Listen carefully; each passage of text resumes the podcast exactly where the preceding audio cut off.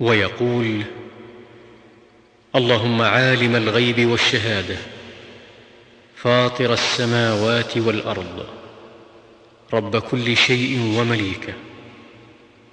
أشهد أن لا إله إلا أنت. أعوذ بك من شر نفسي ومن شر الشيطان وشركه. وأن أقترف على نفسي سوءا أو أجره إلى مسلم.